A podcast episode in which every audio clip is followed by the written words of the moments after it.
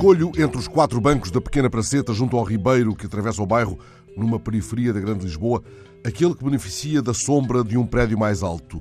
Dos restantes bancos, dois estão ao sol e um outro beneficia da sombra de uma árvore de porte médio. Nesse banco está sentado um homem antigo que assobia. É um assobio suave, muito sincopado, muito discreto, um assobio para perto, sem a exuberância daquele outro que há tempos desassossegou Luís Fernando Veríssimo a tal ponto que justificou uma crónica no Globo. Veríssimo considerou que, no contexto desses dias, a República prestes a ruir, as instituições em guerra, e não era só o Brasil, era também, por exemplo, o Trump na presidência dos Estados Unidos, um homem assobiando tão ruidosa e exuberantemente na rua era quase um assinte. Não assim, o assobio deste homem ali sentado à sombra da árvore, a dois bancos do meu.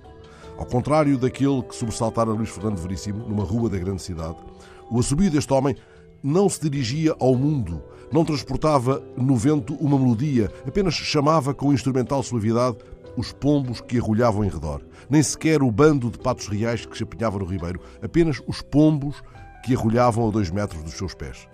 Era um chamamento cúmplice, percebi entretanto, porque a espaços o homem levantava-se e colhia da árvore umas pequenas bagas verdes que, de novo sentado, lançava em gestos contidos aos pombos.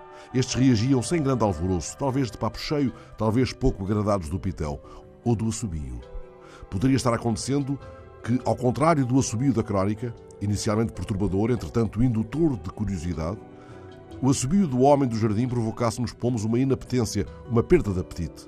Na crónica do Globo, Luís Fernando Veríssimo admite que o transeunte esteja assobiando porque sabe alguma coisa que mais ninguém sabe. Decidi segui-lo, escreve o cronista, para descobrir o que só ele sabia. Ele talvez tivesse a solução para todos os nossos problemas, talvez pertencesse a uma célula de otimistas, esperando que a nação se autodestruísse para assumir o poder, uma seita secreta de assobiadores, esperando a hora de devolver a nossa alegria.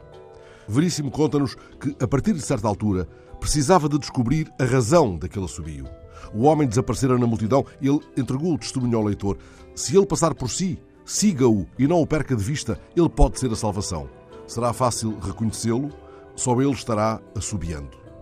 E este homem, que colhe da árvore estranhas bagas verdes e as lança sem grande entusiasmo aos pombos que as depenicam, também sem entusiasmo, saberá alguma coisa que mais ninguém sabe, nem os pombos? Aproximo-me e pergunto-lhe que bagas são aquelas e como se chama aquela árvore de onde pendem. Ele responde-me que não sabe. Já está tudo ripado, explica-me. Tenho de desempanhar mais acima. E os pombos gostam? Oh, se gostam! Mas os pombos parecem desmenti-lo depenicam mais por delicadeza e afastam-se. Ele está já sentado de novo no banco e retoma o assobio de chamamento. É um assobio abatido, desconsolado, quase melancólico. Talvez seja isso que desanima os pombos, talvez aquele assobio tristonho demova as aves, apesar da volúpia das bagas verdes.